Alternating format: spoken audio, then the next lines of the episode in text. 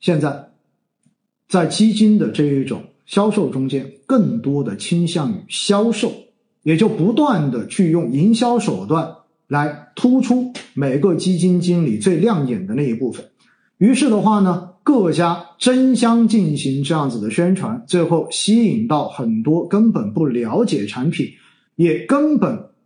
不适应相应风险的这一种投资者买到了他自己本不该买的产品，所以呢，基金虽然发的很好，发了四千多亿在一季度，但是未来必须要业绩能够做出来，才真正的能够让这个市场健康的往下发展。所以的话，我觉得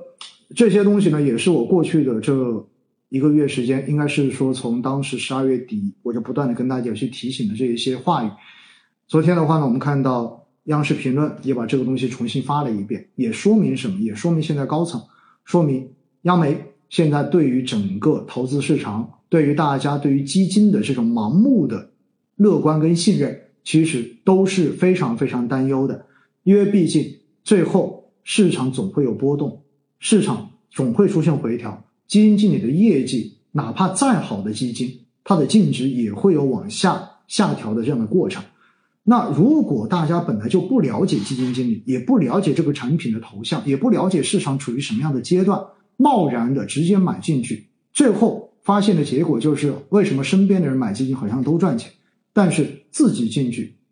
随随便便就只看到亏钱，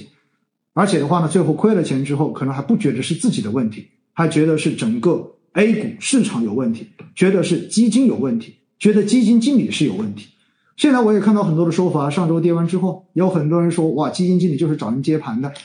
哇，你说你看好白酒，那就是找小白来接白酒的盘；你说你看好军工，那就是找小白来接军工的盘；然后你说你看好新能源，那就是找大家韭菜来接新能源的盘。然后基金经理的话呢，做三到五年，然后人家就跳槽了，所以就没人管了。我有时候开句玩笑说，哦，大家如果真的你愿意花点时间去对自己的钱负责，你就会知道。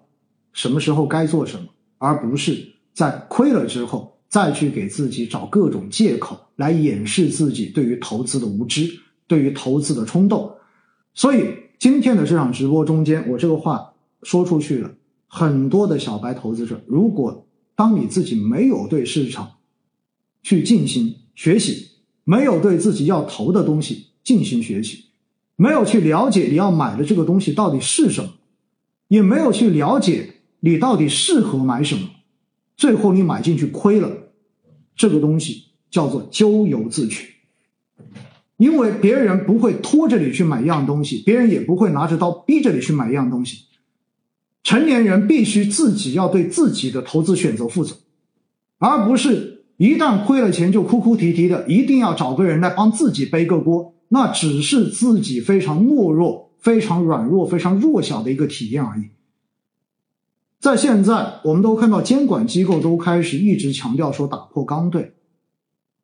市场上面，你要获得投资收益，你就一定要承担风险。你如果不想承担风险，那么你就根本不应该进金融市场、进资本市场进行投资。每个人都必须承担自己能够承担的风险，去获得相对应的收益。世上没有那种没有任何风险，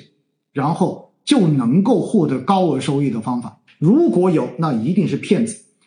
所以我告诉大家哈，我们真正要在市场中间提高胜率的方法，就是好好的花点时间去对自己的钱负责，去了解你所要投的东西到底是什么，而不是道听途说，听身边的人给你介绍，最后的话你啥都不知道就买进去，亏也不知道怎么亏的，赚也不知道怎么赚的，这。才是最可悲的事情。对于很多人来说，进行基金投资，可能都把它当成了一个短期的游戏而已。为什么我会用“游戏”这个词？因为如果你真的是打算做投资，你一定会对自己的资金负责，你一定会花时间先去了解你要投的东西，并且去评估它有可能会出现的风险，然后问问自己能不能承受这个风险，你才开始动手。而不是不顾一切的就把钱直接扔出去，这跟直接把钱扔到水里面是一个道理的。就像我在上周六录的那期节目一样，我说钱是赚不完的，你不要认为自己花了时间去进行投资的学习，就耽误到你错过了牛市，耽误到你赚钱了。钱是赚不完的，未来中国 A 股、中国资本市场的长期往上的态势几乎是确定的，足够长的时间等你慢慢来，慢慢试。但是钱真的是亏得完的，有可能几波下跌，甚至一次下跌就可以让你伤到骨头里，最后远远的离开这个市场。一直等到什么时候你才会回来？等到这个市场又一直往上，你身边所有人都赚钱了，然后你才会慢慢的又开始回来。结果你回来的那个点，说不定又是风险最高的点，然后你又会被再伤一次。所以我要告诉大家的就是，真的花点时间，我们先提升自己对于投资、对于市场的认知，然后再去做投资，这样子大家的心情也会更好，大家也真正能够分享到。整个中国经济发展所带来的红利，这样子才是一个真正健康的投资方式，也是真正我们希望能够有的这样子的良好的投资氛围。